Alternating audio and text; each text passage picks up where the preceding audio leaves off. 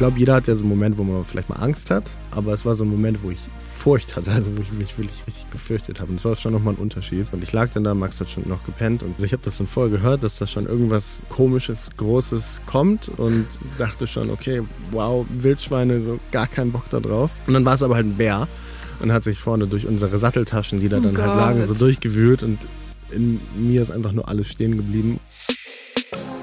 Hallo, ich bin Eva Schulz und das ist Deutschland 3000. Hier verbringe ich immer so eine gute Stunde mit Menschen aus ganz verschiedenen Bereichen, irgendwo zwischen Pop und Politik. Mein Ziel ist, diesen Leuten so zu begegnen, wie ihr sie vorher noch nie gehört habt. Deutschland 3000 soll euch, mich und meine Gäste auf neue Gedanken bringen. Weil man, wenn man jemand anderes kennenlernt, auch immer ein bisschen was Neues über sich selbst erfährt. Und mein heutiger Gast hat zum Thema Selbsterfahrung einiges zu sagen. Vor gut drei Jahren hat Nono Konopka sich zusammen mit seinem besten Freund Max auf eine abenteuerliche Reise begeben. Die beiden sind mit dem Fahrrad von Berlin nach Peking gefahren. 15.000 Kilometer durch 18 Länder, neun Monate lang. Das Ganze haben sie online via Instagram und Videoblog begleitet und mit einer Spendenaktion verbunden, um eine Schule in Zentralamerika bauen zu können. Inzwischen gibt es auch ein Buch und den Film Biking Borders über ihre Reise und, so viel spoilere ich schon mal, sogar mehr als eine neue Schule. Ich wollte wissen, wie Nono diesen Trip heute mit ein paar Jahren Abstand bewertet. Was hat er daraus gelernt? Würde er es genau so nochmal machen? Wir haben über Braunbären und Hühnerherzen, Gastfreundschaft und ewiges Geradeausfahren gesprochen. Es ging auch um die Fragen, wie Spendenkampagnen heute funktionieren und was es bedeutet, ein solches Abenteuer permanent mit der Kamera zu dokumentieren. Und zwar nicht nur in den guten, sondern auch in den harten, kranken oder traurigen Momenten. Warum Nono heute seine Mama öfter spricht als früher und welches neue Ritual sein Leben verändert hat, all das hört ihr gleich. Und noch kurz ein Hinweis: Das Gespräch haben Nono und ich schon letzten Juni aufgezeichnet. Hier kommt also jetzt eine gute Stunde mit Nono Konopka.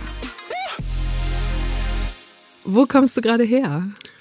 Ich komme gerade direkt von zu Hause eigentlich, ja. Und bist du mit dem Fahrrad gekommen? Nee, tatsächlich mit dem Taxi. Warum lachst du? Weil das so die offensichtliche Frage war. Ja, sorry, aber ich habe mich gefragt, ob du in der Stadt viel mit dem Fahrrad unterwegs bist oder. Nee, ich bin am Samstag das erste Mal wieder Fahrrad gefahren, seitdem ich wieder da bin. Wirklich? Ja. Das heißt, Moment mal, dann bist du ja jahrelang nicht Fahrrad gefahren. Ja, zwei, ja, zwei Jahre. Ja. Was? Ja. Das heißt, du fährst immer Taxi? Nein, nein, oder? überhaupt nicht. Ich laufe super gerne. Okay. Ich laufe super gerne und ich fahre auch Tram oder Auto. Ich glaube, ich bin so der Und wie war es jetzt wieder auf dem Fahrrad zu sitzen?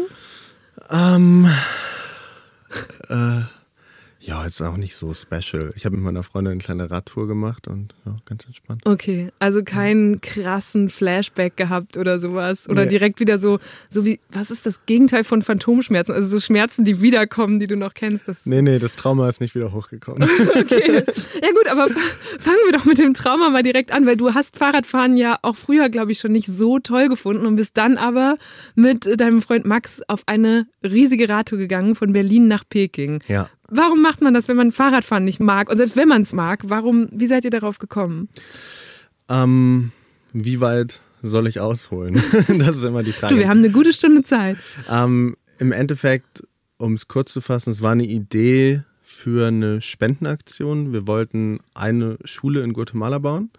Und es hat sich so entwickelt, dass ich war eben ein Jahr vorher, war ich in Guatemala, habe da Freiwilligenarbeit gemacht, habe das vor Ort gesehen und dachte dann so, krass. Ähm, und bin halt, wollte da irgendwie gerne was machen, so wie man immer, wenn man irgendwas sieht, wo einem dann klar wird, ähm, wie privilegiert man doch ist, gerne was machen wollen würde. Aber ich war ja selbst ein Student, hatte keine, keine Ahnung, also wie ich da irgendwie etwas ändern könnte und bin dann zurück nach Hause geflogen, ähm, hatte noch ein Semester in meinem, in meinem Studium, habe in Amsterdam gewohnt zu der Zeit. Und irgendwann habe ich ein Buch gelesen, ähm, das heißt The Promise of a Pencil. Das ist von Adam Brown, das ist der Gründer von Pencils of Promise. Ähm, das ist die Organisation, mit der ihr da zusammengearbeitet habt. Ja, ne? genau. Und dann habe ich ein bisschen mich damit befasst und habe gesehen, okay, diese Hilfsorganisation, die baut halt irgendwie weltweit, äh, setzt sie sich für qualitative Bildung ein und ähm, fand das alles ganz spannend und habe gesehen, dass Leute verrückte Sachen machen, ähm, um denen eben Spenden zuzugeben. Also Leute machen Marathon, Leute besteigen Berg, Leute gehen irgendwie Bungee springen oder spenden ihr Hochzeitsgeld oder was auch immer. Und ähm, dann habe ich das aber alles außer Acht gelassen. Es hat irgendwie kam es quasi nicht zusammen. Ähm, bis dann ein paar Monate später war ich mit Max am Freitagabend, äh, so wie wir jetzt, ein paar Stunden später, nach der Arbeit, bin ich zu ihm gefahren und wir haben so einen ganz entspannten Abend gemacht. Also wir haben irgendwie äh, Pasta gemacht und Rotwein aufgemacht und ähm, dann haben wir irgendwann YouTube-Videos von National Geographic auf zufälliger Wiedergabe geschaut. Und dann das dritte oder das vierte Video war von so einem Amerikaner, der von Oregon nach Patagonien mit dem Fahrrad gefahren ist. Und aus, also ganz andere Geschichte, ganz andere Mission sozusagen. Aber da hat es dann in meinem Kopf Klick gemacht und dann habe ich Max angeschaut und meinte, hey Max, wenn, wenn wir das machen, wo wir doch beide, weil er hasst Fahrradfahren auch, also ich, ich hasse Fahrradfahren wirklich, ähm, wenn wir das machen, das, das wäre so crazy und wenn wir das dann für den guten Zweck machen, das wird auf jeden Fall funktionieren, glaube ich. Und in dem Moment braucht man halt so Freunde wie Max, der, also Max hat mich dann wirklich angeguckt und meinte, ja, alles klar, wohin? so ganz trocken. Stark. Und, ja, so ist diese Geschichte. Also Biking Borders heißt dieses Projekt, was daraus entstanden ist. Ähm, und so ist es entstanden. Wir sind dann, also es war 2018, ja. Mhm. Bis 2019 wart ihr auch unterwegs, ne? Das waren wie viele Monate? Neun, ja, neun Monate, Monate. So Schwangerschaft lang quasi. Ja, ja genau. Und ich habe mir überlegt, weil es ja in diesem Podcast auch immer entweder oder Fragen gibt, habe ich versucht, entweder oder Fragen zu finden, mit denen wir vielleicht auch auf Geschichten kommen, die ihr da erlebt habt, weil es so viel zu erzählen gibt, glaube ich. Ähm, die erste ist Navigation lieber mit analogen Karten oder digital per Handy? Digital per Handy. das kam sehr schnell, aber ich habe mich gefragt, hat man denn überhaupt immer Empfang? Also wie, wie, wie seid ihr da vorgegangen? Wie habt ihr das geplant? Ähm, erstmal haben wir relativ wenig geplant, muss man dazu sagen. Also wir haben ich bin vorher nicht einmal zelten gewesen. Ich hatte keine Ahnung von der Outdoor-Welt. Ich hatte, ich wusste nicht, dass es einen tragbaren Gaskocher mit Benzin gibt. Also ich hatte keine Ahnung. Ich wusste nicht mal, dass es Fahrradtaschen gibt, so nach dem Motto. Und dann haben wir uns halt, wir hatten so drei Monate, vielleicht dreieinhalb Monate von Idee bis Start. Wir sind am 2. September 2018 losgefahren. Und in dieser Zeit haben wir uns ehrlich gesagt am meisten darauf vorbereitet, wie wir Spenden sammeln. Wir haben uns am meisten mhm. darauf vorbereitet, wie wir Social Media nutzen, um sozusagen Aufmerksamkeit zu erwecken und diese Aufmerksamkeit auf die Spendenkampagne zu lenken. Das war so unser Hauptfokus. Wir haben gesagt, wie bauen wir diesen Channel auf, was erzählen wir den Leuten, wie machen wir das alles. Ähm, und alles andere war mehr so reingequetscht in die letzten zwei Wochen. So, ja, wo fahren wir denn überhaupt lang? Welche, welche Länder sind das denn überhaupt?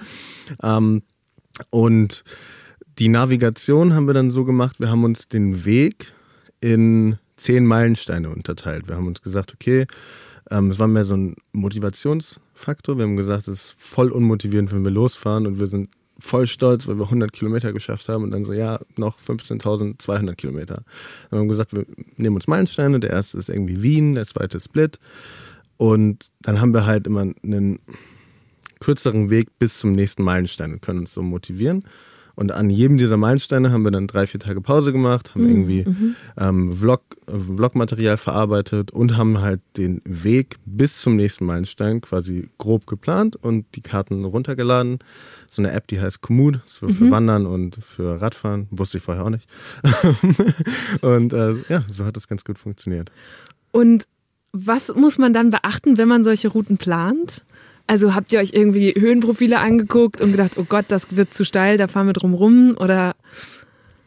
Also tatsächlich, ich bin wirklich nicht die richtige Person, die das beantworten kann. Es ist einfach so, es ist immer so lustig, wenn Leute das auch, wir kriegen super viele E-Mails von Leuten, die fragen, ja, wie habt ihr das denn alles gemacht? Wir, haben einfach gemacht, wir haben so, wir hatten keine Ahnung, ich wusste nicht, wie, also wie du einen Höhenmeter umrechnest in einen Kilometer, was das mit deinem, also was es für dich bedeutet wenn da steht, du fährst jetzt 80 Kilometer und einfach mal als Beispiel 1300 Höhenmeter. So, keine Ahnung, alles klar. 1300 Höhenmeter. Also ich war, für mich war das kein Verständnis, was das für mich bedeutet. Ähm, und wie wir das sonst gemacht haben, wir haben einen großen Fehler gemacht und zwar haben wir am Anfang, kann man einstellen, was für eine Präferenz man hat an Straßen. Und man kann sagen, ja gut, ich bin Rennradfahrer und ich wähle Rennradstraßen so oder mhm. du wählst halt Bundesstraßen oder wie auch immer, so Fahrradstraßen. Und wir haben das halt nicht gemacht und sind aber halt blind diesem Navi gefolgt, weil wir oh auch Gott. keine Ahnung, wir hatten halt keine Ahnung und dann sind wir wirklich manchmal, ich kann mich in diesem Moment in Tschechien erinnern, da ist links so ein Schlenker gegangen an einer ganz normalen, schön geteerten Bundesstraße und rechts nach oben quasi einmal durch die Kurve durchgeschnitten, also vom, vom Weg kürzer, ging es aber halt wirklich so in so einer 30 Grad Steigung, 40 Grad Steigung mit einem kleinen kleinen Weg, der nicht, also der war einfach nur mit so, mit so Holpersteinen, wie ihr hier beim NDR vor der Tür habt, nur mega glitschig. Und dann haben wir unsere Fahrräder, die 60 Kilo wiegen, da hochgeschoben. Und ich hatte ja am Anfang auch noch meine Adiletten an die ganze Zeit. Das heißt, ich bin die ganze Zeit hingefallen. Das war so eine Wette, die du, glaube ich, abgeschlossen ja, hattest, genau, ne? das war so eine Wette für, für Spenden auch noch. Ähm, und ja, das ist uns immer passiert. Also ich bin zusammenfassend nicht die richtige Person, die man das fragt. Aber ich habe auch gerade gedacht, ich kenne diesen Reflex der Technik zu vertrauen, wenn sie einem sagt, jetzt rechts abbiegen und man denkt so, aber da ist eine Wand. Ähm, das ist, glaube ich, so ein Phänomen ja, von unserer Generation, ja. dass wir sagen, ja, der Computer weiß es doch besser. Ja, also. wir, waren öfter, wir waren öfter in so Situationen. Wir waren auch in so Situationen, wo wir uns fest darauf verlassen haben, dass das, was aussieht wie ein Dorf, ein Dorf in der Wüste vom Iran sein wird, wo wir Wasser kaufen können. Aber mhm. war es dann halt nicht. Und oh Gott, und dann ist euch das Wasser ausgegangen. Ja, ja, genau, sowas hatten wir ganz oft. Oh dass wir immer so Situationen hatten, wo wir gesagt haben, okay, wir haben keine Ahnung, wir vertrauen auf das Navi und ähm, ja, dann waren wir irgendwo im Nirgendwo. Okay, krass. Genau vor solchen Situationen hätte ich ja mega Schiss auf so einem Trip. Ich glaube, ich wäre genau das Gegenteil von Nuno und Max gewesen und hätte versucht, mich über vorzubereiten, alles zu lesen und auf alle Gefahren und Unwägbarkeiten vorbereitet zu sein. Aber womöglich hätte ich diese Reise danach dann auch gar nicht mehr angefangen. Witzig finde ich aber auch, dass Nono hier jetzt gerade überhaupt nicht so rüberkommt, wie man sich so einen klassischen Abenteurer vorstellt. Eigentlich macht er sogar einen sehr aufgeräumten Eindruck. Er trägt Hemd, Brille, hat die Haare so gestylt und wirkt auf mich also eher wie. Moment, das fällt doch auch in seinem Buch. Da beschreibt er sich einmal als der gut ausgebildete Managementstudent mit Erfahrung im Marketing. Und was macht man, wenn man also buchstäblich auf dem Trockenen sitzt mitten in der Wüste? Wir sind dann weiter gefahren, so schnell wie wir konnten, haben gehofft, es kommt was. Auf der Karte sah es aber so aus wie so 90 Kilometer, also wirklich, wirklich auch so eine brenzliche Situation fast. Ähm, und irgendwann kam aber so ein weißer Pickup und die haben uns dann hinten unsere Räder reingeladen, uns reingeladen, uns mit nach Hause genommen, uns eingeladen, Ach, uns aufgepäppelt. Ähm, ja. ja. wie immer im Iran eigentlich. Ähm, Rückenwind, Mythos oder gibt es den wirklich? Absoluter Mythos. ja. Okay, ja, so, so sah es nämlich oft aus äh, in dem Film, den ihr gemacht habt. Dachte ich, okay, die haben einfach nur Gegenwind die ganze ja. Zeit. Ähm, nebeneinander oder hintereinander herfahren? Hm, das ist interessanterweise die größte, hm, wie sagt man auf Deutsch, äh, Fehlvorstellung, also Misconception von dem, was Leute denken, wie so eine Radtour aussieht und wie sie wirklich ist. Die Leute denken, man fährt zu zweit und man fährt nebeneinander her und unterhält sich die ganze Zeit und hat so die besten Good Buddy Gespräche, die es überhaupt gibt. Ähm, und in Realität war es eigentlich so, dass Max sehr viel schneller war als ich. Ich immer so zwei, drei Kilometer nach ihm. Ähm, und Gesundheit. Danke. Niesen musste ich eigentlich auch noch nicht oft in diesem Podcast. Sorry. Ähm, und ich ihn dann irgendwann probiert habe einzuholen, aber eigentlich sind wir immer getrennt voneinander gefahren und jeder hatte so sehr viel Zeit für sich und für die Landschaft und für die Reise und für alles, was dazu gehört. Aber man fährt nicht so viel nebeneinander her. Ne? Heißt das, im Grunde hättest du diese Reise auch alleine machen können? Nein, nein, nein. Das nicht, auf gar keinen Fall. Also wir sagen ganz oft, und das trifft, glaube ich, sehr, sehr gut, dass wenn ich alleine gefahren wäre, wäre ich nie angekommen. Und wenn Max alleine gefahren wäre, wäre er angekommen, aber keiner würde es wissen. okay. So, ja. ja. über dieses äh, Kampagnentalent müssen wir nachher auch auf jeden Fall noch sprechen. Ich habe ähm, dein Buch gelesen und da wird so beschrieben, dass gerade Ausfahren, was im ersten Moment ja mega eintönig klingt, für dich so eine gewisse Magie hatte. Mhm. Warum? Ähm, also es ist eigentlich so, dass wir ja hier oder auch inzwischen ja fast überall, aber vor allem hier gefühlt und dann vielleicht auch so ein bisschen auch nochmal extrem in dieser Medienwelt, ähm, ja einfach nie richtig Zeit für uns haben. Also wir wachen auf, wir, keine Ahnung, machen Musik an, machen Podcast an, gehen laufen, gehen ähm, ins Büro, telefonieren auf dem Weg, schreiben WhatsApp, machen E-Mails. Also du bist die ganze Zeit, selbst wenn du nichts tust, tust du eigentlich etwas. Und die Momente, wo man nichts tut, sind die Momente, wo man auch oft nachdenkt, wo einem gute Ideen kommen, wo man kreativ wird. Wie man sagt, unter der Dusche kommen dir die besten Ideen. Das sind halt die Momente, wo du für dich bist, wo du bei dir bist, wo du sozusagen, so cheesy es klingt, so in dich hineingucken kannst. Ähm, und das Radfahren hat für mich so eine sehr gute Balance gehabt, weil auf der einen Seite, du fährst geradeaus, du musst dir das so vorstellen, links neben uns fahren irgendwelche riesigen LKWs. Ähm, du fährst auf dieser weißen Spur immer geradeaus, um halt nicht auf diese Straße vor diese LKWs rüber zu rutschen. Auf der rechten Seite ist einfach nur trist, grau, super langweilig.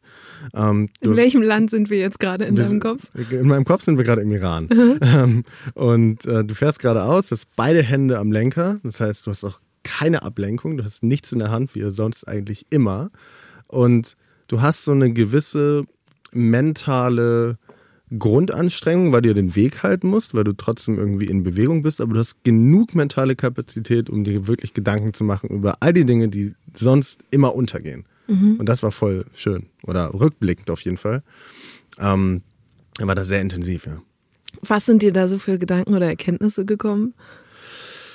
Ähm, also das ist sehr schwer zusammenzufassen. Ich glaube, ähm, dass mir die auch meist, also die sind mir nicht im Moment gekommen. Es ist nicht so, wie man sich das vorstellt, man sitzt auf einem Fahrrad und dann so, Heureka. so keine Ahnung, denkt man darüber nach, so, ach ja, das ist meine Leidenschaft. Weißt du, so, so, so typisch für unsere Generation nach dem Motto, und überhaupt nicht, sondern es ist mehr so, und ich habe einen Vergleich, den ich gerne ziehe. Ich bin mit 19 mal äh, zehn Tage in so eine Vipassana Meditationstempel mhm. gegangen. Und auch da war es im Moment oft einfach richtig scheiße und danach kriegst du raus und bist sehr aufgeräumt. Und aufgeräumt heißt, dass du sehr klar für dich definieren kannst, so, ähm, das möchte ich, äh, der bin ich und da will ich hin und ungefähr vielleicht auch so komme ich dahin. Ähm, und so ähnlich war es nach der Reise auch. Also man hatte einfach sehr viel Zeit, sich Gedanken darüber zu machen, über die großen Fragen im Leben, weißt du? Also dieses, ich glaube, dass wir tatsächlich in, in einer Gesellschaft leben, vor allem in der jüngeren Gesellschaft, wo immer mehr Leute, gibt es einen Namen dafür, lost sind. Also immer mhm. mehr Leute so das Gefühl haben, so keine Ahnung, was ich machen soll, keine Ahnung, wie ich das vor allem auch herausfinde, keine Ahnung, was ich gut kann und sich dann so eine Art Druck machen und dass durch diesen Druck noch weniger Zeit genommen wird, das herauszufinden weil man dann das Gefühl hat, man hat so einen Konkurrenznachteil. Wenn ich jetzt ein Jahr auf Weltreise gehe, dann ist der andere schon ein Jahr weiter und dann muss ich dahin und wie auch immer. Und ähm, das hat auf jeden Fall dabei geholfen. Ja. Weil nach dem Studium geht man ja eigentlich auch, also vor allem wenn man sowas wie ich studiere, was wirtschaftlich ist in der freien Wirtschaft, gehst du ja raus und ähm, kannst theoretisch alles machen, so in unserer Multi-Optionsgesellschaft. Mhm. Dir stehen alle Türen offen und gleichzeitig machst du es aber viel komplizierter. Und so eine Radtour hilft dabei auf jeden Fall, ja. Allerdings wart ihr manchmal ja auch so ein bisschen hilflos. Äh, was ist schlimmer, Wölfe oder Bären? Bären. das kam jetzt auch sehr ja, aus der Pistole. Also ich, ich ja, ich glaube an, an sich auch Bären. Ich kenne mich da jetzt auch nicht so aus. Aber auf unser, also auf unsere Erfahrung bezogen auf jeden Fall Bären, einfach weil es so spooky war. Also es war so wirklich, ähm, ich glaube, jeder hat ja so einen Moment, wo man vielleicht mal Angst hat. Und die hatte ich ja auch schon vorher, aber es war so ein Moment, wo ich Furcht hatte, also wo ich mich wirklich richtig gefürchtet habe. Und das war schon nochmal ein Unterschied. Ähm, wir sind von Kroatien nach Bosnien gefahren und wir waren oft in der Situation, was ich auch schon gesagt habe, dass wir einfach, weil wir keine Ahnung hatten, schlecht geplant haben und dann irgendwo mitten im Nirgendwo waren und dann da gezeltet haben, was ja auch so Teil des Abenteuer war. Äh, Abenteuer war. Ähm, und so waren wir dann da auch und haben unser Zelt irgendwo ähm, in so einem, also neben der Straße in so einem kleinen Dickicht aufgeschlagen und haben halt das gemacht, was einem jeder, der irgendwie Outdoor-Camping-Erfahrung hat, sagen wird. Das erste, was du nicht tun darfst, vor allem in diesen Gebieten, wo es halt Bären gibt. Wir haben Nudeln gekocht auf unserem kleinen Gaskocher, von dem ich gerade erzählt habe, und haben all diese Sachen direkt vor unserem Zelt gelassen. Ähm, mhm. Und dann lagen wir halt da drin. Man bewegt sich ja auf so einer Reise, orientiert man sich ja nach der Sonne. Also man geht ja schlafen, wenn die Sonne untergeht und man steht auf, wenn die Sonne aufgeht. Und so sind wir ins Bett gegangen und ich lag dann da, Max hat schon noch gepennt und es war relativ warm, war ja noch im Sommer. Das heißt, wir hatten vor uns dieses runde Mückennetz, was man erkennt, wenn man zeltet. Meine Füße äh, waren dann direkt quasi am Mückennetz. Ich habe dann da rausgeguckt und dann ähm, war halt, also ich habe das dann vorher gehört, dass da schon irgendwas komisches, großes kommt und dachte schon, okay, wow, Wildschweine, so gar keinen Bock da drauf. Und dann war es aber halt ein Bär und hat sich vorne durch unsere Satteltaschen, die da oh dann Gott. halt lagen, so durchgewühlt und in mir ist einfach nur alles stehen geblieben und ähm, der ist dann irgendwann wieder verschwunden. Wir haben unsere Schlafsäcke genommen und sind dann vorne zur Straße gerannt und haben dann da einfach so so an der Straße gesessen, wie so zwei Küken. Aber genau, die ja. Küken stelle ich mir gerade vor, wie sie noch in ihrem Zelt sitzen und es draußen so, ja, rascheln ist wahrscheinlich sogar untertrieben vom, vom Geräusch, so richtig poltern ja. hören. So Was habt ihr da gemacht? So ein Knacken irgendwie. Es war so, alles ist so gebrochen gefühlt, die ganzen. Oh Gott. Ja, nee, es war schon, es war wirklich sehr, sehr, sehr furchterregend. Max hat geschlafen, ich habe ihn dann geweckt. Ich meine so, ey Max, da ist ein Bär. Und dann war er richtig wach. Und dann haben wir gar nichts gemacht. Und in diesem Moment, das ist ganz komisch, weil man kennt das ja so aus Filmen und auch aus Erzählungen, dass die Zeit sehr langsam vergeht, wenn man solche Sachen mhm. erlebt. Und das stimmt auch, aber gleichzeitig ist die Zeit auch sehr, sehr schnell vergangen. Also ich kann das gar nicht so richtig beschreiben. Das war so ein Paradox. Und dann haben wir irgendwann gewartet, irgendwann war halt nicht mehr in Sichtweite, irgendwann hat man nichts mehr gehört. Dann haben wir, ich kann dir keine Zeit sagen, können mhm. fünf Minuten sein, können auch 50 Minuten sein. So lange haben wir da gewartet und irgendwann äh, sind wir nach vorne zur Straße gegangen. Ja. Okay, weil du gerade von Zeitvergehen sprichst, dazu habe ich auch noch eine Frage. Worauf kannst du länger verzichten? Eine Dusche oder eine Waschmaschine? Oh, eine Waschmaschine. Ja. Wie oft habt ihr überhaupt geduscht während dieser Reise? Doch schon relativ oft, um ehrlich zu sein. Also ich glaube, das Maximum, wo wir mal nicht geduscht haben, war so vier, fünf Tage im Iran in der Wüste. Ähm, weil du findest eigentlich klingt jetzt super, super eklig, aber du findest überall irgendeine Dusche. Ähm, irgendwo am Wegrand. Irgendwo steht da eine? Steht eine neben der Ampel oder Nein, was? Nein, es gibt dann tatsächlich diese so so im Iran in der Wüste gibt es dann so kleine Stationen, wo du es dann dich da, keine Ahnung, ähm, da duschen kannst. Oder es sind ja halt keine Duschen, aber so eine Wasserstation nach dem Motto. Ähm, und sonst, wir haben ein Drittel im Zelt geschlafen, wir haben ein Drittel in bezahlten Unterkünften geschlafen, um diesen ganzen Internet-Spendenkampagne, äh, mhm. ähm, Social Media und so am Laufen zu halten. Und ein Drittel wurden wir eingeladen tatsächlich. Ich habe jetzt, ich komme auf die Frage, weil ich ähm, so schön fand, als ich jetzt mir die ganzen Instagram-Dokumentationen und so nochmal durchgeguckt habe, da sieht man euch öfter, wie ihr ganz brav immer Zähne putzt, so im Stehen draußen vom Zelt ja. mit irgendwie ein bisschen Wasser in der Tasse. Aber da fragt man sich natürlich direkt, okay, wann haben die sich denn mal ausgiebiger gewaschen? ähm, und das mit dem Einladen fand ich auch richtig spannend, weil ihr das überall beschreibt und erzählt, was für eine Gastfreundschaft euch entgegengeschlagen ist. Und dass wildfremde Leute einen so zu sich ins Haus holen und dann auch noch übernachten, ist ja was, was einem in Deutschland, glaube ich, nicht so schnell passieren würde, oder? Warum ja. ist das so anders in den Ländern, in denen ihr unterwegs wart? Ähm, es gibt einen Satz, der es, glaube ich, ganz gut beschreibt. Und das ist, wenn wir hier eingeladen werden, dann sind wir richtig dankbar. Und wie wir es empfunden haben, ist es, wenn man im Iran oder auch in der Türkei eingeladen wird, und man nimmt das an, dann sind die Leute super dankbar, dass du da bist. Und das ändert die komplette Dynamik mhm. von dir bei jemandem Fremden zu Hause, weil der Fremde ist dann gleich viel näher. Also es ist gleich wirklich, als werden Fremde zu Freunde werden. Ähm, und wir waren zwei Monate im Iran, 66 Tage, um ganz genau zu sein.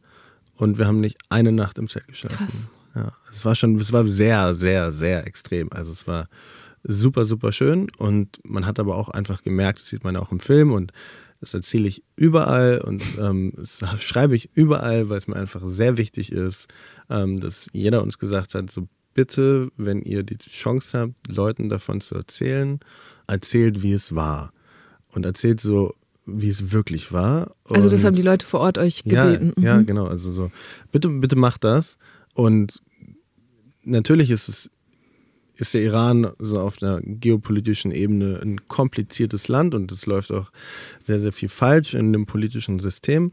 Aber ich glaube trotzdem, dass man einfach differenzieren muss zwischen Land und Leute. Mhm. Und wenn man da ist, hat man halt was mit Leuten zu tun und nicht mit Land. Das fand ich sowieso sehr faszinierend an eurer Route, auch dass ihr wirklich auch durch ganz verschiedene Staatsformen und eben, wie du sagst, geopolitische Situationen ja. gefahren seid. Woran merkt man zum Beispiel, dass man raus aus der EU ist? Also man merkt es ganz ähm, klassisch, einfach an der Grenze, an der Art, wie du mhm, klar, ja. deine Ausweise vorzeigst und wie du kontrolliert wirst. Ähm, man merkt es an der Währung natürlich. Man merkt es an diesen klassischen Dingen, die halt ein bisschen obvious sind. Ähm, und sonst merkt man es an den Menschen. Und das würde aber gar nicht unbedingt zwischen EU differenzieren und außerhalb der EU, sondern wir hatten eigentlich überall diese schöne Erfahrung. Also wir wurden, wir hatten 99,9999 und fünfmal so weiter schöne Erfahrungen mit Menschen. Ähm, egal, ob es in Österreich war oder in Turkmenistan. Mhm. Und ähm, in den Ländern, und das ist tatsächlich so, das ist so, wie man sich das, wie man sagt, Leute, die weniger haben, geben mehr. Das ist so. Also das haben wir schon erlebt. Wir haben schon erlebt, dass Leute, die nichts haben, die von 20 Euro im Monat wohnen und die noch nie eine Kamera oder ein Smartphone gesehen haben oder noch nie auf dem Fahrrad saßen, mhm. so wie dieser Junge, ähm, dass die so wirklich dich einladen und ihr Zuhause, aber auch so ein bisschen ihr Leben mit dir teilen. Ja. Die Leute laden uns ein, teilen ihr Essen und teilen ihr Leben mit uns. Super Foto. Miro bringt uns bosnische Tänze bei. Thomas zeigt uns in Albanien, wie man Kühe melkt. Und Ibrahim bereitet uns auf die Türkei vor. Türkei patates. Patates. Patlıcan. Patlıcan. Patlıcan. Und oft versteht man sich eben auch, ganz ohne Worte.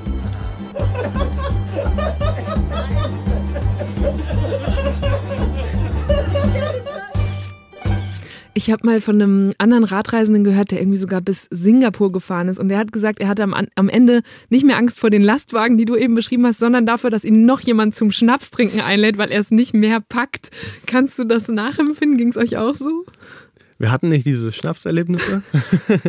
Dafür sind wir zu viele äh, durch sehr Stimmt, muslimische, muslimische Länder, Länder, gefahren. Ja. Äh, man hat das, glaube ich, also wir hatten am Anfang hatten wir die Auswahl, ob wir durch äh, Russland, äh, Kasachstan fahren, China oder ob wir halt Europa und ähm, Iran und alte Sowjetunion und China machen. Und wir haben uns dann für das entschieden, was sozusagen ähm, mehr verschiedene Kulturen beinhaltet. Ähm, hat uns irgendwie mehr angesprochen in dem Moment. Aber ich glaube, wenn man Russland macht zum Beispiel. Stimmt, dann wird ähm, ihr jetzt sehr abgehärtet. ja. In Kasachstan hatten wir das auch, aber wirklich so ein, zwei Mal nur. Was war denn das verrückteste Essen, das dir serviert oder wurde oder begegnet ist in der Zeit? Hühnerherzen. Oh. Ja. Und wenn man dann so gastfreundlich empfangen wird, dann kann man ja wahrscheinlich auch nicht sagen, oh, sorry, ich bin Vegetarier, oder? Oft, also du bist in so einer Situation, du musst dir wirklich vorstellen, du bist irgendwo in Turkmenistan am Rande von so einer Straße in einem Café oder in einem Restaurant und keiner spricht ja Englisch und das ist ja noch nicht mal, das sind ja noch nicht mal deine Buchstaben. Das heißt, du guckst auf eine Karte und du sagst dann einfach, oh. ja, das, so, weiß ich nicht, sieht schön geschrieben aus, keine Ahnung, wie du das entscheidest. Du tippst halt einfach nur drauf, völlig blind. Könnte ja. ein Salat sein, könnte aber auch, weiß ich auch nicht, eine Rehkeule sein. Ähm, und dementsprechend hatten wir oft lustige Erfahrungen mit Essen, ja. Und wie schmecken Hühnerherzen? Ähm, ich, wie so ein Fleischknorpel. okay, also Konsistenz nicht so gut, aber der Rest ging, oder? Ja, ging, ging. Also ich esse seit der Reise kein Fleisch mehr, lustigerweise. ähm, aber auf der Reise war okay, ja. Und du hast gerade Turkmenistan erwähnt. Das war ja, glaube ich, ein sehr besonderes Land in jeglicher Hinsicht, weil euch da viel passiert ist und auch weil das eben der so ein autoritärer Staat ist, wo man kaum reinkommt. Also das ist ja auch gar nicht so leicht, wenn man da so denkt, ja, da fahren wir dann mal kurz durch mit dem Fahrrad. Dass ihr das hinbekommen habt, war, glaube ich, ein Glück, oder? Es ist ungefähr 50-50 und es ist tatsächlich auch sehr schwer abzusehen, ähm, woran die das ausmachen. Wahrscheinlich mehr so Zufallsprinzip. Wir haben gehört, dass es hilft, wenn man einen Brief an den König von Turkmenistan schreibt. Das haben wir dann gemacht. so super random, aber es ist passiert. und wir haben beide unser Visa gekriegt, ja. Und dann hat man fünf Tage und fährt ähm, um die 500 Kilometer durch die Wüste. Ähm, eine Ansage. Genau, also voll eine Ansage und man folgt auch einer ganz vorgegebenen Strecke. Man muss sich an diese Strecke halten, man darf nicht davon abkommen, man muss überall Militär-Checkpoints haben. Wenn du, du musst eigentlich in Unterkünften schlafen, ähm, musst dann so Marken vorzeigen, dass du da geschlafen hast.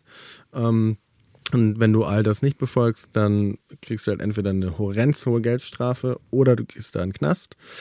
Ähm, und ja, Turkmenistan war auf jeden Fall crazy, weil ich kannte es vorher gar nicht muss mhm. ich denken. Ich hatte keine Ahnung, dass dieses Land existiert. Und für dich so als äh, Journalistin wahrscheinlich sehr interessant. Also wenn man sich jetzt Weltpressefreiheitsindex ja, anschaut, ja, das ist, ist, kommt nur noch ja. Nordkorea. Ja. Aber es war schon sehr, sehr crazy da zu sein. Ähm, aber auch da wieder Land und Leute, ähm, groß, also ein Riesenunterschied. Ja.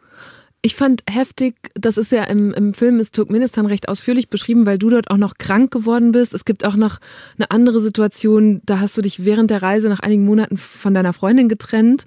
Und das war eine sehr emotionale und ich glaube einfach sehr anstrengende Situation und ihr habt immer draufgehalten. Also es wurde alles dokumentiert. Es ist einfach zu viel Entfernung. Zu viel nicht sehen. Und es wird nicht aufhören. Ich habe gar keinen Bock, wir haben noch drei Monate vor uns. Ich wünschte, es war einfach vorbei. So ein Tief auf dieser Reise. Ich habe keine Lust mehr. So ein Moment, wenn einfach persönliche Beziehungen darunter leiden, was wir hier machen. Es nimmt so viel Luft raus. Wir sind jetzt hier noch in Teheran und ich habe gestern sogar schon geschaut, wie teuer ein Flug zurück ist nach Hamburg hattet ihr da irgendwie eine Grenze im Kopf oder habt gesagt, nee, das ist das, was man nachher braucht, damit dieser Film gut wird? Oder wie, wie hat sich das angefühlt für dich, dann vor einer Kamera zu weinen darüber oder so zu leiden? Du warst im Krankenhaus. Wir hatten keinen Film im Kopf. Wir hatten immer nur Vlogs im Kopf, die du jetzt mhm. nicht mehr siehst, weil wir die runtergenommen haben, als der Film rauskam. Aber der Film ist entstanden, weil wir gesagt haben, wir fahren los und wir begleiten das über Social Media und unsere Mission sozusagen war more social in Social Media. Und wenn man aber in der fragmentierten 15 Sekunden Aufmerksamkeitsspanne von Social Media Sachen zeigt, dann sieht alles schön aus. Mhm. dann kannst du durch den tiefsten Schnee fahren und kannst ein Krankenhaus zeigen und es sieht nach Abenteuer aus. Und dann haben wir uns von Anfang an überlegt, dass wir regelmäßig an jedem Meilenstein einen Vlog hochladen müssen, der ein bisschen mehr ins Detail geht, der ein bisschen zeigt, dass es nicht alles noch schön ist, dass es nicht alles nur Abenteuer ist und dass es oft auch richtig anstrengend ist und oft auch einfach äh, richtig kacke. Ähm, und das haben wir gemacht und dadurch hatten wir so viel Filmmaterial und dadurch kamen wir wieder und haben gesagt, alles klar, jetzt können wir einen Film daraus machen. Und dadurch war der Anreiz, Content zu kreieren, der Anreiz draufzuhalten, wie du es gesagt hast, anders, weil du es nicht gemacht hast, um dich selbst darzustellen, sondern weil du es gemacht hast, weil du wusstest, es resultiert in etwas. Jedes Mal, mhm. wenn wir einen Vlog hochgeladen haben, du kannst es an dem Graph unserer, unseres Spendenverlaufes sehen, es ist so gepiekt. Es ist so wie, weiß ich auch nicht, Bitcoin 2020, einmal so nach oben ausgeschlagen.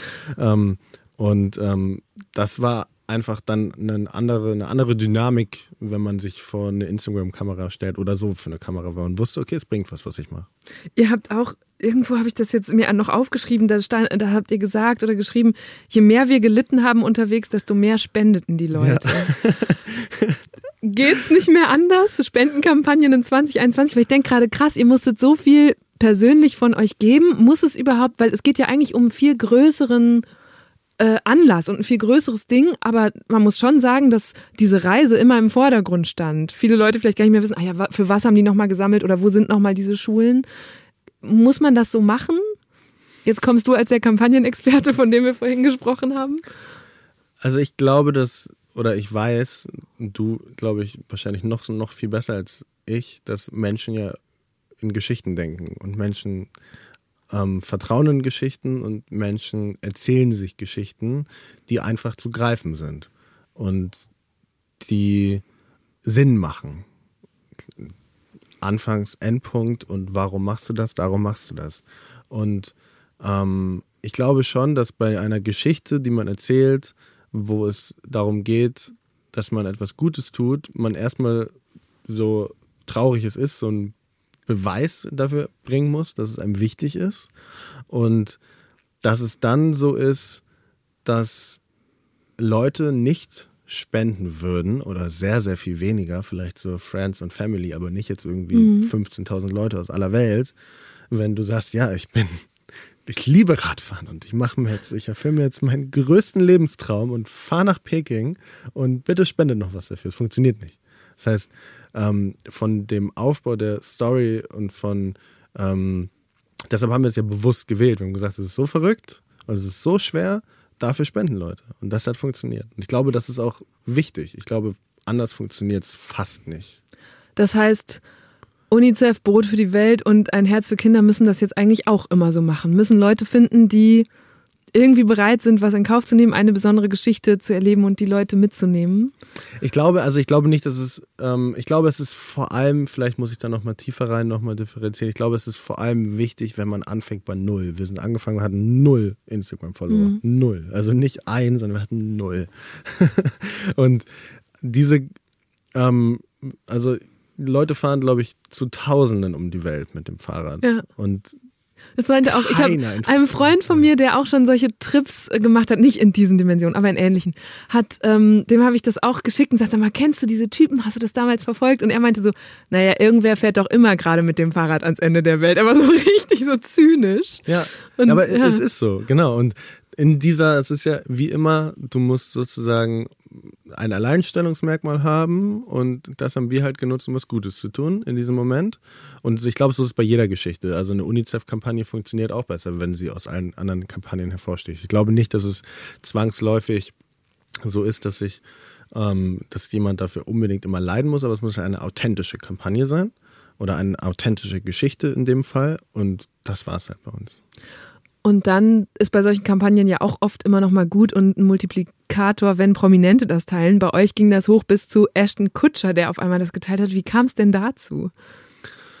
Es ist wie alles rückblickend, glaube ich, eine Mischung aus super viel, super harter Arbeit und sehr viel Glück. Also wir haben ja auch, ähm, und das sieht man im Film nicht, und das ist auch sozusagen, aber das ist notwendig, wenn man so eine große Kampagne daraus machen möchte und auch so eine große Geschichte ähm, dass es schon auch ein Vollzeitjob plus Fahrradfahren war. Also es war mhm. schon 80 Kilometer Fahrradfahren, abends im Zelt, Hotspot, Laptop, E-Mails beantworten und irgendwie, ich hatte Kontakte zu verschiedenen Influencern und Influencerinnen, denen wir diese Geschichte am Anfang vorgestellt haben. Ich wusste, wie man die ungefähr auch da angeht, dass man sagt, was wichtig ist. Und man muss dazu sagen, dass Social Media auch noch anders war vor drei Jahren. Also es ist jetzt noch nicht so lange her, aber vor drei Jahren war Social Media schon anders. Wir ja. waren so mitgefühlt mit die ersten, die Instagram rein für so ein Social Project benutzt haben. Ähm, und so haben wir das quasi angefangen, haben irgendwie mit Freunden, Family angefangen. Dann waren so die üblichen richtig coolen äh, Influencer, Influencerinnen, die das supportet haben, so Daria Daria, Luisa Dellert, wie sie alle heißen, die irgendwie sich für solche Sachen einsetzen. Ähm, und so ist es dann größer geworden. Und Ashton Kutcher hat, glaube ich, einfach ein Video auf Facebook geteilt und ich kann ja nicht sagen warum, aber es war auf einmal da und daraus ist dann, wie es ja immer so ist, so Dominosteine gefallen, ja. Und wie, inzwischen habt ihr mehrere Schulen sogar ähm, gründen können davon. Ich glaube, allein mit der Reise sind wie viel Euro zusammengekommen und wie viele Schulen? Also mit der Reise 100.000 und jetzt Stark. mit Film und Buch und Podcast und allem, was sozusagen da drum passiert, sind wir jetzt über 250.000 und der Film kommt dann in 150, 160 Ländern in sechs oder sieben Sprachen und mhm. dann, also wir haben es auf eine Million erhöht das Ganze. Stark. Ähm, und das ist halt das Coole daran, weil es läuft passiv weiter, ohne dass wir dafür was machen müssen, weil wir sind jetzt, haben auch ähm, einiges zu tun gerade und dadurch ist es ganz cool, dass dieser Film diese Geschichte transportiert, auf verschiedenen Ebenen wichtig ist. Mir ist es wichtig, also mir ist es am wichtigsten, dass Leute diesen Film sehen und sehen, ähm, dass man so, wie gesagt, wieder, wie cheesy es klingt, man kann alles machen, wenn man nur die Idee hat und wirklich einfach anfängt, weil auch wir hatten krassen Zweifel und wir hatten vor allem den größten Zweifel, bevor wir losgefahren sind, nicht als wir auf der Reise waren. Und jeder kann das und jeder kann was bewegen und jeder kann was verändern und jeder kann ähm, sich sau viel aufbauen mit einer verrückten Idee und dem Willen, das durchzuziehen. Das ist mir auf der obersten Ebene das Wichtigste. Auf der zweiten Ebene ist mir das Allerwichtigste, dass diese Menschlichkeit in unterschiedlichen Ecken und Enden der Welt kommuniziert wird. Und äh, dann ist mir der dritte Punkt, der mir dabei wichtig ist, ist, dass das einfach auch faktisch in sozusagen barer Münze etwas dazu beiträgt, was nicht nur uns Geld bringt, sondern dabei auch anderen Menschen Geld bringt. Man sieht im Film auch noch die ersten ein und ich glaube auch die zweite Schule, die noch gebaut werden sollte zu dem Zeitpunkt. Wie in Anführungsstrichen, wie geht's denn diesen Schulen heute? Ähm, jetzt mit Corona war das ein bisschen complicated, mhm. ähm, wie überall auf der Welt auch. Aber mit diesen Schulen zusammen sind auch äh, Wash-Programme immer im Laufen. Es sind immer sozusagen. Also es sind so Hygiene-Aufklärungskonzepte. Genau, ne? genau, Water- and Sanitation-Programme. Ähm, und den Schulen geht es super äh, Pencils of Promise, also eine Schule ist ja nur eine Schule, eine Schule ist einfach nur ein Gebäude, ähm, eine Schule hilft niemandem irgendwie weiter, eine Schule ermöglicht keine Bildung, sondern das, was dann Bildung ermöglicht und das, was funktioniert, ist dann alles, was dazugehört. Es müssen Lehrer, Lehrerinnen da sein, mhm. es müssen Schüler, Schülerinnen da sein, es muss sozusagen in der Community akzeptiert und gefördert werden und das macht Pencils of Promise. Wir geben Geld. Ihr habt das Gebäude quasi hingestellt, genau, oder? ja. ja. Und das heißt, die stellen auch sicher, dass das Ganze nachhaltig finanziert ist und nicht, wenn euer Reisegeld ja. oder Film, Netflix-Geld aufgebraucht ist. Nee, wir, also wir haben nur was mit dem Gebäude an sich zu tun. Alles, die Nachhaltigkeit ja. davon. Wir waren ja vor Ort und haben vor allem auch vor Ort gesehen, wie die diesen Sourcing-Prozess machen und das ist sehr kompliziert. Also von all diesen potenziell Orten, wo es eine Schule geben könnte, weil es da wichtig ist, die zu finden, wo man das dann tatsächlich hinstellt, ist äh, ein wahnsinnig langer Prozess. Wir sind jetzt gerade an dem Punkt, dass wir schneller Geld sammeln mit dem, was passiert, als sozusagen dieser Sourcing-Prozess funktionieren kann. Deshalb haben wir jetzt eine eigene Stiftung innerhalb mhm. von Pencils of Promise gegründet, ähm, die dieses Geld verwaltet und vermehrt. Ähm, aber das, die Nachhaltigkeit ist immer gegeben und Pencil of Promise sagt, die bauen keine Schule, wenn nicht zu 100 Prozent garantiert werden kann, dass diese Schule für zehn Jahre in Betrieb ist. Schön. Und hast du persönlich noch einen Bezug zu diesen Orten, an denen diese Gebäude gebaut wurden? Wie, wie geht's dir, wenn du daran denkst? Also die Geschichte ist ja so, dass wenn ich sozusagen das, was ich am Anfang angeschnitten habe, ins Detail formuliere, dann bin ich 2018, nachdem ich mein Auslandssemester in Mexiko gemacht habe, nach Guatemala gegangen. Ich bin nach Parachochola gegangen, habe da vor Ort Freiwilligenarbeit gemacht und war in diesem Dorf und habe da an einer Schule unterrichtet, die ein Bretterverschlag war. Es war keine Schule, wie du es vorstellst. Es hatte keine langen Flure, mhm. es hatte keine großen Fenster, es hatte keine große Pausenglocke, es hatte nicht mal Wände. Ähm, und dann haben wir diese Aktion gemacht und wir wussten, die bauen eine Schule in Guatemala. Das ist, was wir wussten. Dann kamen wir da an und am letzten Tag äh, gab es eine Überraschung. Wir sind dann da angekommen und haben, äh, wurden dahin geführt und dann war es halt der gleiche Ort, also wir sind mit verbundenen Augen da quasi angekommen und es wurde abgenommen und dann war es halt der gleiche Ort, wo ich war und das wussten die, aber also ich wusste es nicht. Ein gutes Jahr später warst du mit dem Fahrrad dort angekommen. Ja, nee, Oder ein bisschen, ein bisschen anderthalb ja, Jahre später, ja. aber dann war halt die Schule, wo ich ja. war, nicht mehr da, dieser Bretterverschlag, sondern es stand halt eine richtige Schule.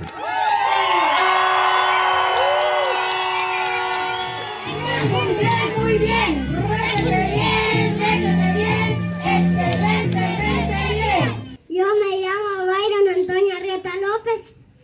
represento a Primaria. Gracias, Nono. Gracias, Max.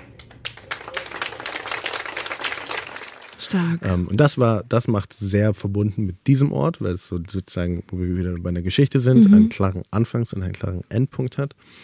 Ähm, Und inzwischen haben wir jetzt aber Schulen in Guatemala, in Ghana und in Laos gebaut.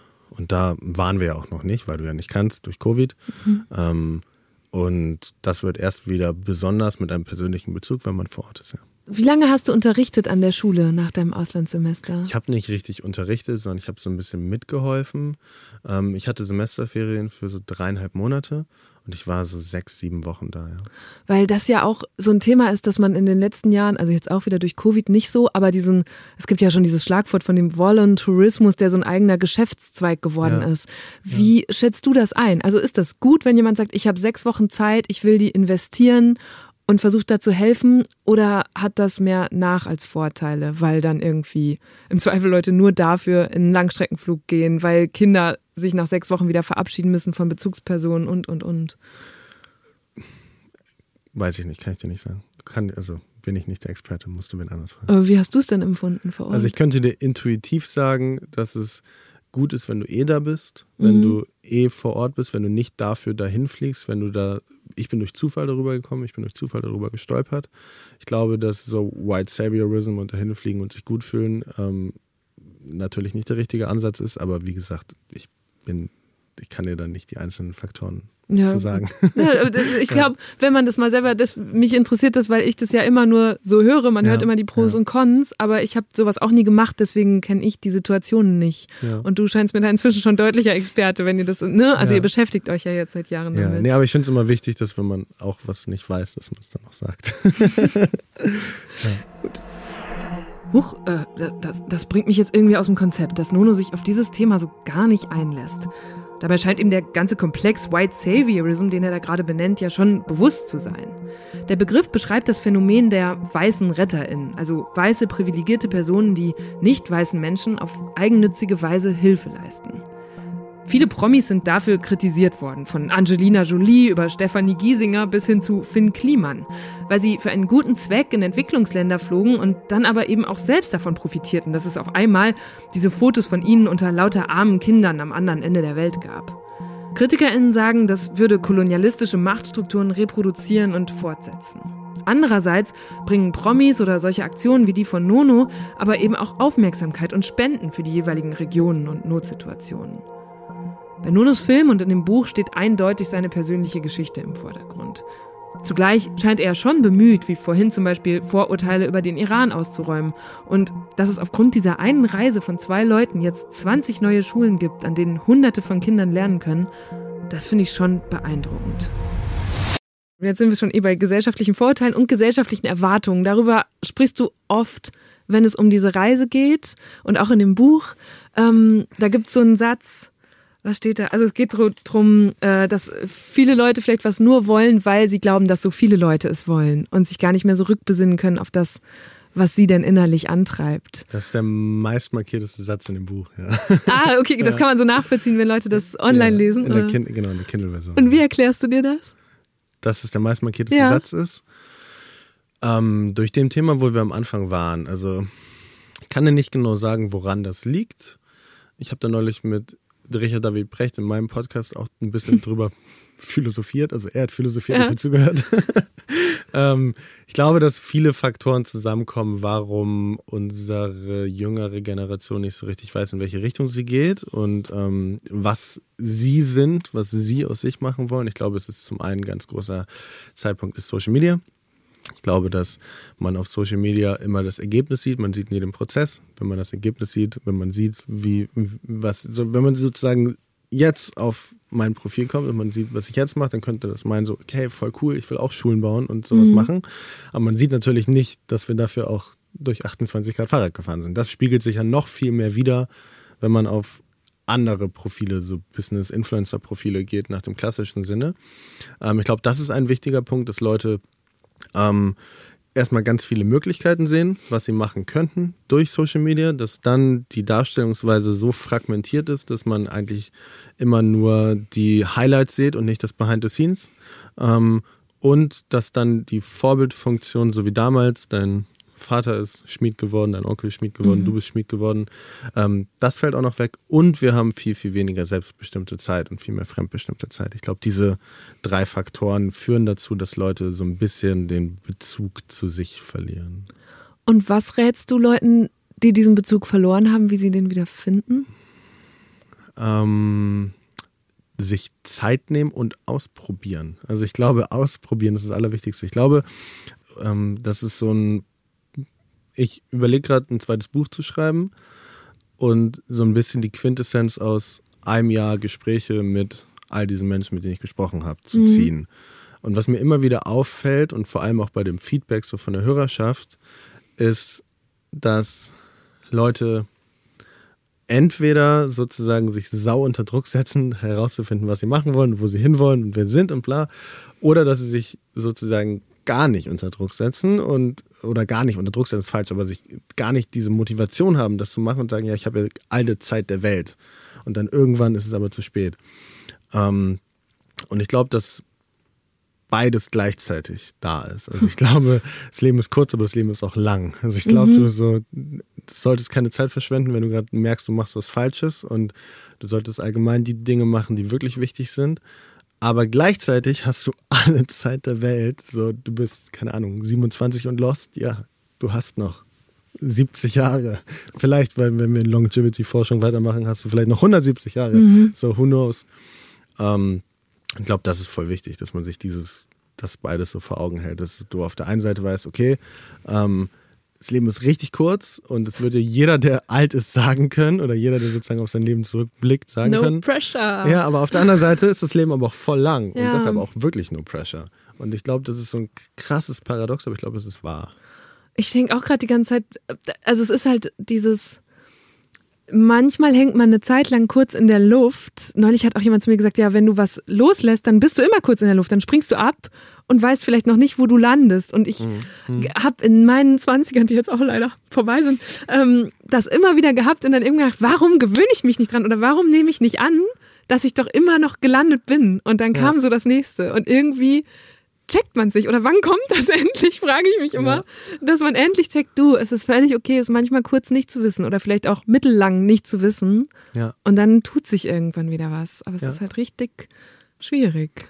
Ja, voll. Und ich glaube, dass wenn man so ein bisschen das akzeptiert, dass es halt entweder sich sehr, sehr kurz anfühlt oder sehr, sehr lang und dass es aber dazugehört und dass es beides gleichzeitig ist, dann ist es okay. Eine andere Gleichzeitigkeit die mir aus dem Buch hängen geblieben ist, ist, dass du geschrieben hast, alle suchen immer nach dem individuellen Erlebnis und nach was ganz Besonderem. Und die glücklichen Momente hattest du dann aber doch in den ganz gewöhnlichen Situationen. Was wäre da so ein ja. Beispiel? Ähm, sehr banales Beispiel sind so wirklich äh, ähm, echte, wenn man das auf, ja, raw, also echte, verletzliche Gespräche, die Max und ich geführt haben. Ähm, so wirklich so, hey, ja, wie geht's dir? So geht's dir, wie auch immer, was, irgendwas, so ein wirklich, wirklich echtes Gespräch, ähm, wo man einfach gemerkt hat, hey, krass, er ist einfach so einer der coolsten Typen, den ich hier kennengelernt habe, kann mhm. ich voll vertrauen und andersrum auch.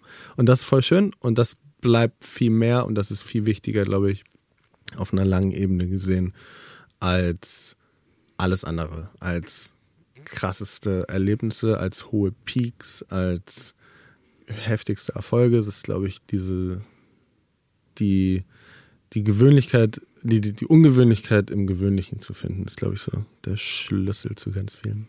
Vielleicht auch wieder die, wenn man lange geradeaus fährt, dass man dann irgendwann einen Blick schärft für Sachen, die auf den ersten Blick monoton aussehen, oder? Das ist vielleicht auch so ein bisschen das. Ja, ja, voll. Ja.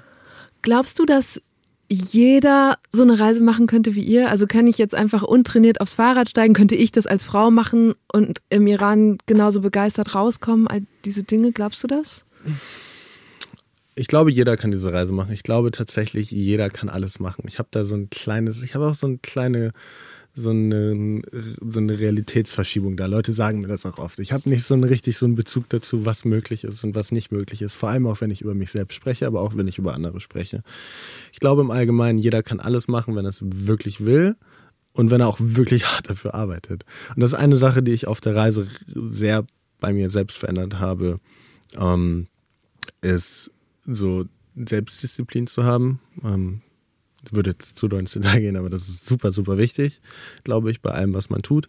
Und ähm, ich glaube, wenn man das hat, wenn man ähm, Selbstdisziplin hat, wenn man das aus den richtigen Beweggründen tut ähm, und wenn man nicht immer nur ähm, arbeitet, wenn man sozusagen motiviert ist oder fährt in dem Beispiel, wenn man motiviert ist, sondern auch mal, wenn man nicht motiviert ist und weiß, okay, darum mache ich das, alles klar, ich fahre halt mal weiter. Ähm, dann kann das jeder. Und auf deinen zweiten Teil der Frage zurückzukommen, ob man das auch als Frau machen könnte, kann ich nur sagen, ähm, dass wir viele Frauen, auch alleine reisende Frauen auf dem Fahrrad getroffen haben, dass mhm. es sehr viele Beispiele dafür gibt, ähm, wie da jetzt die positiven und negativen vielleicht auch Erfahrungen sind, kann ich dir nicht sagen. Ich glaube, es ist schon anders. Keine Frage. Traurig, aber wahr. Ich glaube, es ist schon anders. Ähm, aber auch da ist es so, ich, ich glaube einfach, dass 99,9 Prozent der Menschen gut sind, egal ob du Frau oder Mann bist. Und glaubst du, ich ähm, überlege gerade, du, also du hast ja generell so ein Gründer-Mindset, hast gerade ein neues Unternehmen gegründet, diese Kampagne hast du eben beschrieben, läuft nebenbei auch alles weiter.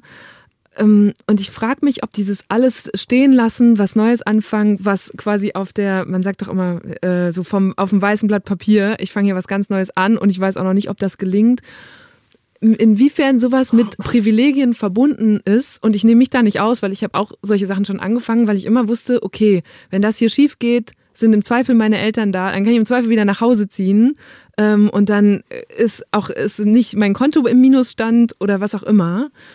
Ähm, hat das bei dir eine Rolle gespielt? Glaubst du, dass einem das einfach eine andere Sicherheit gibt, was Neues an oder was was Unsicheres anzufangen?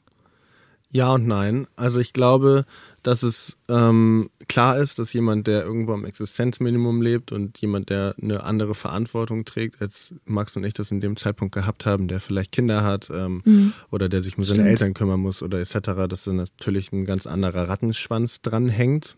Ähm, oder selbst jemand, der, weiß ich auch nicht, einen Hund hat. So, es ist ja auch ein Lebewesen, auf das du aufpassen musst. Also es ist, ich glaube, es kommt drauf an, was du für Verantwortlichkeiten hast.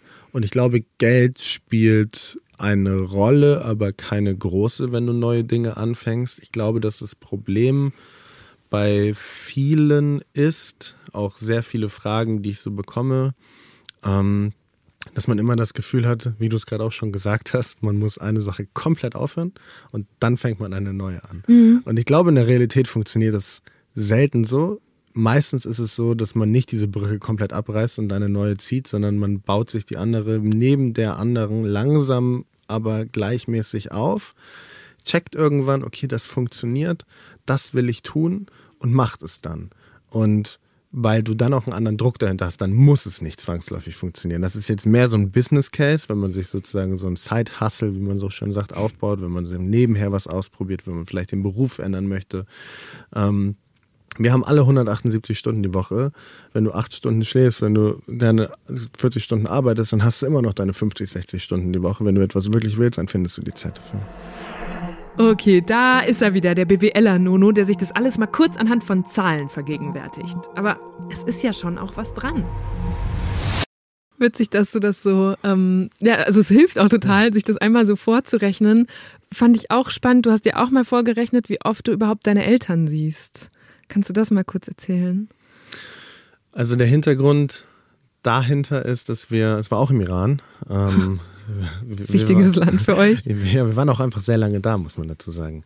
Ähm, wir waren eingeladen und wir waren eingeladen bei einer größeren Familie und meine Mama und mein Stiefvater waren für uns ähm, in den Iran geflogen und sind mit uns eine Zeit lang mitgefahren. Und dann waren wir eingeladen und saßen, wie man es im Iran tut, auf so einem großen Bodenteppich, alle im Kreis und haben lecker gegessen.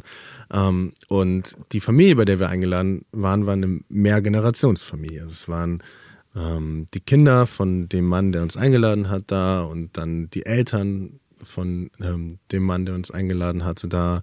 Und dann ist später noch Tante und Onkel gekommen. Das war ganz volles Haus und alles drum und dran. Aber worum es mir eigentlich geht, ist, dass ich, ähm, wie du gerade schon gesagt hast, also ich habe so eine Gründervergangenheit. Ich habe gegründet während des Studiums und ich war immer viel unterwegs und ich war auch vorher schon viel am Reisen und dann war ich da auf Reisen und habe dann noch woanders studiert und eigentlich so bin ich bin mit 17 ausgezogen und dann mhm. ist diese die Zeit, und ich glaube, ich kann es dir nicht hundertprozentig sagen, aber es gibt Studien dazu, wie viel Zeit, und ich glaube, es sind ungefähr 90 Prozent deiner Zeit oder sogar mehr, 95 Prozent deiner Zeit, die du mit deinen Eltern verbringst, verbringst du in der Zeit, wo du bei ihnen wohnst. Mhm. Das ist schon super Also bis du 17 bist. Quasi. Ja, genau. Und ich glaube, normalerweise äh, zieht man ein bisschen später aus, ja. bis man vielleicht 18 oder 19 ist. Ähm, aber wie dem auch sei, in dem Moment habe ich das gesehen und habe ihn neben seinen Eltern gesehen und dann habe ich meine Mutter daneben gesehen und habe einfach nur so gedacht, okay, krass, wie oft er sie sieht und wie anders eventuell das Verhältnis von denen ist ähm, und es überhaupt nicht bewerten, ob schlecht oder besser, zu meiner Mutter und wie oft ich meine Mutter die letzten Jahre gesehen habe. Und dann habe ich mir überlegt, das in ganzen Ereignissen zu denken, wie auch gerade. Ich glaube, man muss sein Leben oft quantifizieren, um es qualitativ besser zu machen und habe mir überlegt, so wie oft sehe ich meine Mutter? Zweimal im Jahr. Okay, meine Mutter ist Mitte 50, sie hat wahrscheinlich noch 30 Jahre ungefähr zu leben ähm, und dann fühlt sich das an wie 30 Jahre alle Zeit der Welt. So, wir können mhm. doch alles machen. Und wenn du dann überlegst, du siehst sie zweimal im Jahr, dann siehst du sie noch 60 Mal. Und wenn ich dir das sage, dann läuft mir ja. ein Schauer runter, während ich das erzähle. Mir auch. Und das ist anders. Wenn du die Sachen wirklich runterbrichst, rational, wie viele ganze Ereignisse du tust, hast, machst, verändert sich dein Begreifen von Zeit. Und das ist nicht nur bei deinen Eltern so, sondern das ist bei allen Dingen, du die dir vornimmst. So, ich glaube, dass man ein so seine Erlebnisdichte erhöhen sollte, ähm, so gut es geht. Ja. Seht ihr euch jetzt öfter? Was, was ja, hast voll. du für eine. Ko ja? ja. hast, du, hast du ihr das vorgerechnet? Was hat sie dazu gesagt? Nee, ich habe ihr das nicht vorgerechnet. Sie hat das, das erste Mal in dem Buch gelesen, tatsächlich. Ähm, aber ja, sie hat den Unterschied auch vorher schon gemerkt, ohne das Buch gelesen zu haben. Ja. Schön. Mm, ein letzter Aspekt, über den ich gerne noch sprechen würde, weil du dir darüber, glaube ich, auch viele Gedanken gemacht hast, ist die Bedeutung von Zielen und Träumen. Was ist wichtig an einem Ziel und was vielleicht auch gar nicht? Was ist wichtig an einem Ziel und was vielleicht auch gar nicht? Also, ich bin ein sehr zielorientierter Mensch. Und ich bin jemand, der so First Principle Thinking macht. Ich gucke mir an, was wäre theoretisch möglich anhand der Gesetzen der Physik und Biologie und so. Was kann man machen? Und ich habe alle Privilegien der Welt. Warum sollte ich das nicht erreichen können? Und warum sollte ich das dann nicht auch noch machen können, sodass irgendwer, der diese Privilegien nicht hat, auch noch davon profitiert? Und das ist sozusagen der Antrieb dabei bei den Zielen. Und dann ist es aber auch auf einer sehr greifbaren Ebene, bin ich da so ein richtiger Freak. Ich schicke mir selber eine E-Mail in die Zukunft, die drei Monate danach an mich kommt. Da drin steht, anhand, ich habe mir mein Leben unterteilt in einzelne Bereiche, dass es irgendwie, dass es nicht halt nur Geld ist und nicht irgendwie nur Karriere, sondern es ist halt Familie, Freunde, Beziehungen, ähm, ähm, dann ist es Beruf, äh, Karriere, Investments, dann ist es äh, Growth, also Wachstum, neue Dinge lernen, ähm, Hobbys und Emotionen und dann ist es Sport, Gesundheit und Ernährung. Und so unterteile ich, ich mir mein ist das, Hängt das so in Flipcharts nee, über deinem nee, Bett nee, oder wie muss ich mir das vorstellen? Gar nicht. Ich schreibe mir das auf Papier auf okay. und überlege mir, wie ich mir die nächsten drei Monate vorstelle. Mhm. Weil ich kann nicht in einem Jahr planen, das ist mir zu lang. Und mache mir das auch faktisch und mache das auch anhand von Zahlen. Und das ist sozusagen mein, mein Preview. Und das kommt dann nach drei Monaten am letzten Tag des Monats automatisch an mich und ich habe dann mir so fünf Stunden Zeit genommen und lese mir das dann durch und gucke, was davon wirklich in der Realität passiert ist. Und das mache ich dann quasi eine Reflection davon und schreibe das wieder für die nächsten drei Monate. Und das hat sich für mich sehr bewährt. Ähm, ob das jeder so machen sollte, ist eine andere Sache. Aber um vielleicht so ein bisschen auf die Metaebene von deiner Frage einzugehen, glaube ich, dass es beim Ziel sehr wichtig ist, dass du es erstmal für dich machst. Ich glaube, das ist A und O. Ähm, ich glaube, du kannst auch alle Ziele erreichen, die du erreichen wollen würdest, wenn du sie nicht für dich tust. Ich glaube aber, dass irgendwie Erfolg ohne Erfüllung der größte Misserfolg ist, den du haben kannst, weil du das Leben macht dir keinen, also das hat Richard David Brecht im Podcast gesagt, das fand ich sehr passend. Das Leben macht dir keine Wege frei, ohne dir die Steine irgendwo anders hinzulegen.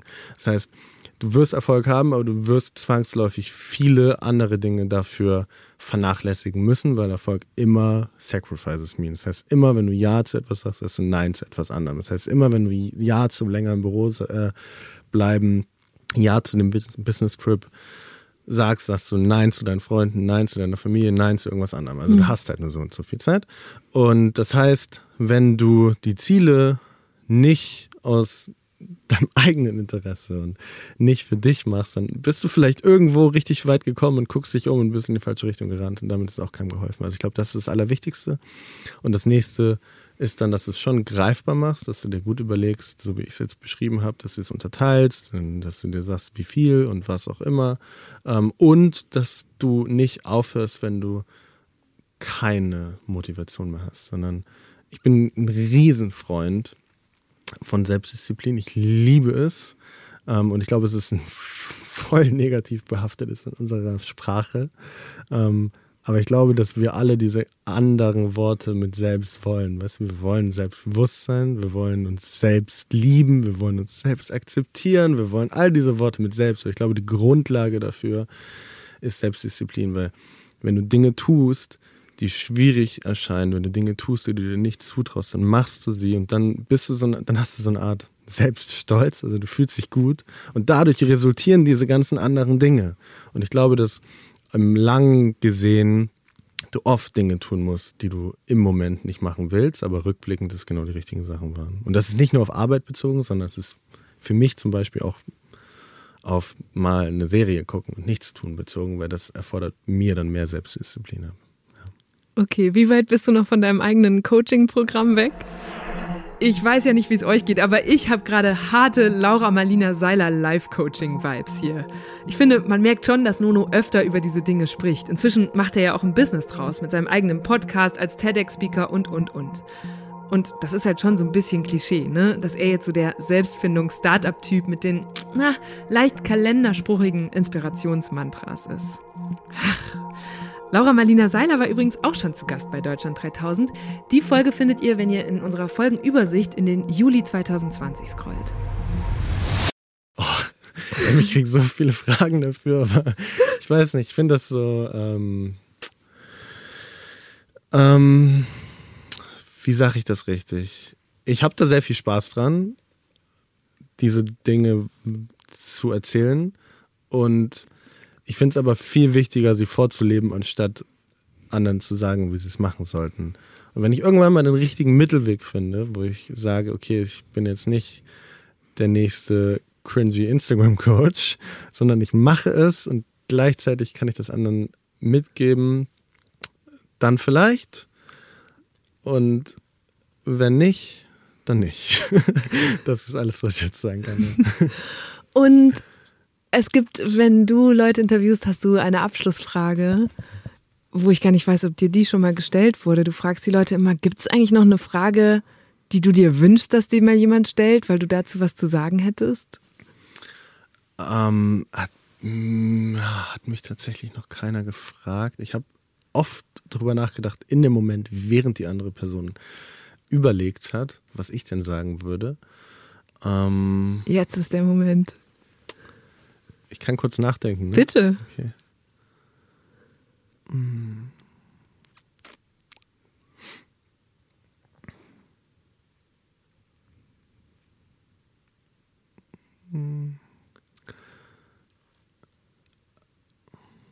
Also, was ich mich fragen würde, und wir haben es angeschnitten, ist, woher der Antrieb kommt.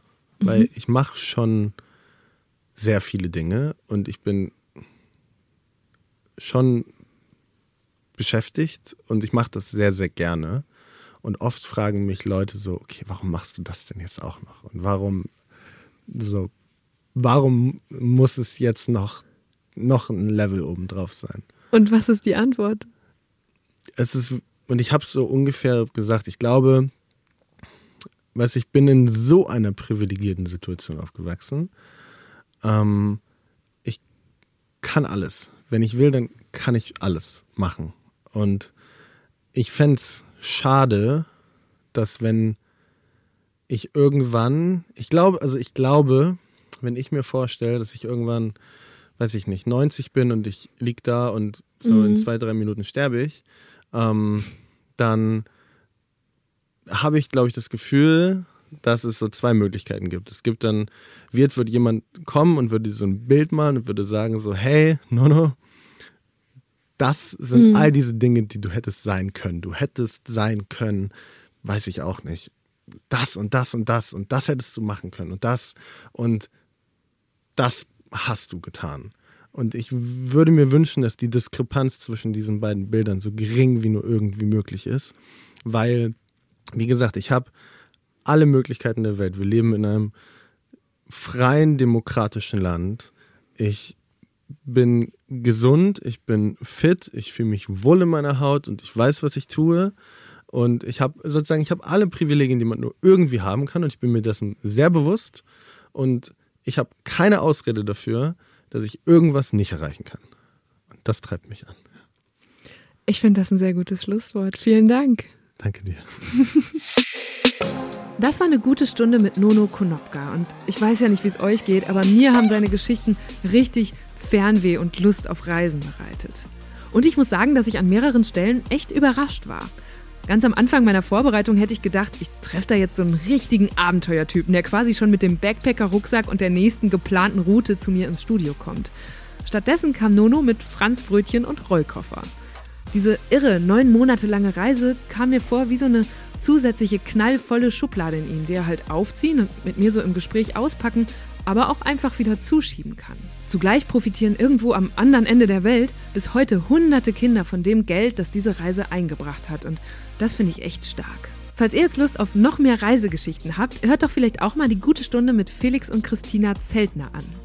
Die beiden leben in New York und sind dort ein Jahr lang jeden Monat in einen neuen Stadtteil gezogen und davon hatten sie auch jede Menge gute Geschichten zu erzählen. Ich bin Eva Schulz, ihr findet mich und Deutschland 3000 auf Instagram, Facebook, Twitter und natürlich überall, wo es Podcasts gibt. Jeden zweiten Mittwoch kommt eine neue gute Stunde. Also, bis in zwei Wochen. Macht's gut. Deutschland 3000 ist ein Podcast von 1Live, Bremen Next, Das Ding, Fritz vom RBB, MDR Sputnik, Enjoy, Puls, UFM, Unser Ding und Funk.